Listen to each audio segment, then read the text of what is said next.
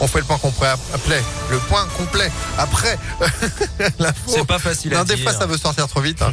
ouais, que je, enfin, les mots, bien sûr.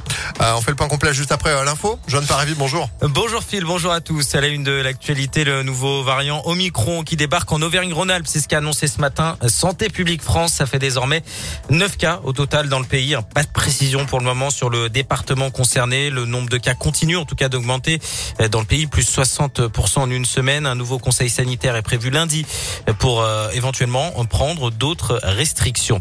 Dans le Rhône, le taux d'incidence dépasse désormais les 500 cas hein, pour euh, 100 000 habitants, 503 cas très exactement. Et dans le département, on s'organise pour la campagne de rappel vaccinal. Le centre de vaccination de Gerland va repasser sur une ouverture de 6 jours sur 7 à partir de lundi au Palais des Sports. Objectif réalisé 2000 doses par jour. Et puis les autorités rappellent également l'importance du masque, des gestes barrières, surtout à l'approche de la fête des Lumières à Lyon. Port du masque sera d'ailleurs obligatoire sur l'ensemble du périmètre, mais rassurez-vous, cette fête des Lumières aura bien lieu. On écoute le maire de Lyon, Grégory Doucet. Contrairement à l'année dernière, on pourra la tenir avec le respect des gestes barrières, bien sûr, qui s'imposent. On a fait en, sorte, euh, en desserrant un peu la fête des Lumières, d'éviter les, trop grandes concentrations. On a quand même 31 œuvres sur plusieurs sites. On va se dire les choses de manière assez franche. On aura certainement aussi moins de visiteurs, notamment euh, étrangers, que les années précédentes, que 2019 et, antérieurement, du fait tout simplement euh, des confinements dans les différents pays européens euh, sont à l'œuvre euh, actuellement. On sait qu'on n'aura pas la même affluence de toute façon. La fête des Lumières, ça démarre dès mercredi prochain. Hier soir, les Lyonnais ont déjà pu profiter hein, d'un magnifique spectacle son et lumière à la basilique de Fourvière. C'est dans le cadre de la région des Lumières. Rendez-vous sur impactfm.fr hein, pour voir à quoi ça ressemble. Notez que ce spectacle se déroulera tous les jours de 18h45 à 21h45, un spectacle de 20 minutes et ce sera jusqu'au 2 janvier. Jean Castex euh, en visite euh, en région lyonnaise aujourd'hui. Euh, Le Premier ministre est attendu ce matin à Bourg-en-Bresse dans l'Ain pour clôturer les assises du département. Il viendra ensuite à Lyon en début d'après-midi où il rejoindra le ministre de la Santé Olivier Véran. Ils visiteront ensemble un laboratoire qui réalise le séquençage des tests PCR. Le chef du gouvernement ira ensuite dans un centre de vaccination à Saint-Bonnet-de-Mur.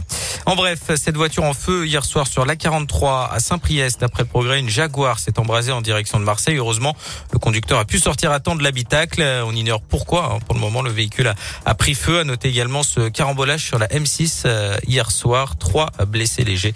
La circulation a là aussi été fortement perturbée.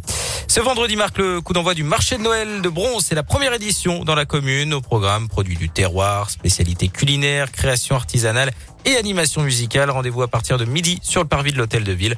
Le marché se prolongera jusqu'au 12 décembre. Vous retrouvez toutes les infos hein, sur impactfm.fr. Puis bien sûr, vous pourrez profiter du marché de Noël de la place Carnot à Lyon ce week-end.